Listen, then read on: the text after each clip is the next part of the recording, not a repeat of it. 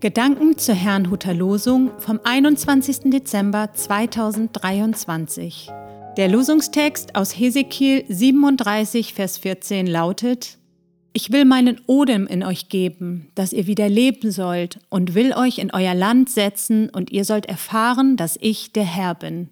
Der Lehrtext dazu steht in 2. Korinther 3, Vers 17, wo der Geist des Herrn ist, da ist Freiheit. Es spricht Pastor Hans-Peter Mumsen.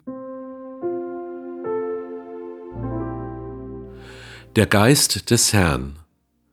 Der Hintergrund zum heutigen Losungswort war eine Vision des Propheten Hesekiel.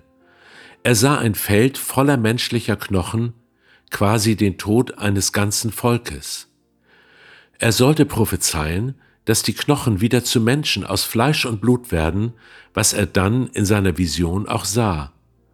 Es fehlte jedoch noch der Atem Gottes, der Odem, der auch gleichzeitig Geist bedeuten kann. Im Losungswort wird diese Vision nun erklärt. Gott will sein Volk wieder lebendig machen, indem er seinen Geist in sie gibt.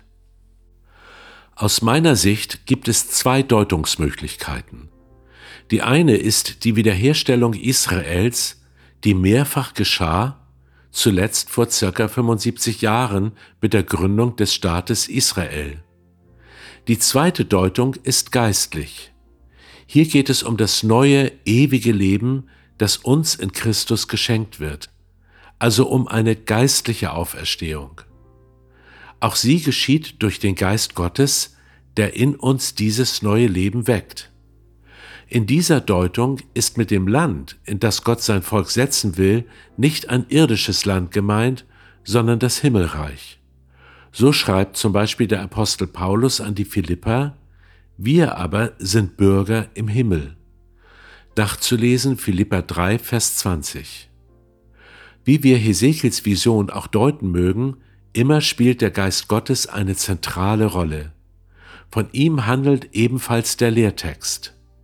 Wo dieser Geist wirkt, ist Freiheit. Das ist, wie ich meine, nicht nur symbolisch gemeint, sondern tatsächlich erfahrbar. Wir können Gottes Geist zwar nicht sehen, ihn aber sehr wohl spüren und vor allem seine Auswirkungen erleben. Er verbindet uns Christen mit dem, zu dem wir gehören, nämlich mit Jesus Christus. Er verändert uns von innen her, schenkt uns Geduld, Sanftmut, Liebe, Freude und Frieden. Er befreit uns von Selbstanklagen, denn in Jesus Christus ist uns vergeben worden. Er gibt uns einen Wert, den ein Mensch uns nicht geben kann. All das macht uns von innen her frei und lebendig. Möge dieser Heilige Geist in uns wirksam sein.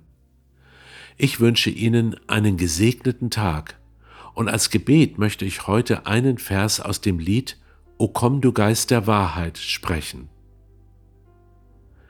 O komm du Geist der Wahrheit und kehre bei uns ein, verbreite Licht und Klarheit, verbanne Trug und Schein. Gieß aus dein heilig Feuer, rühr Herz und Lippen an, dass jeglicher Getreuer den Herrn bekennen kann. Amen.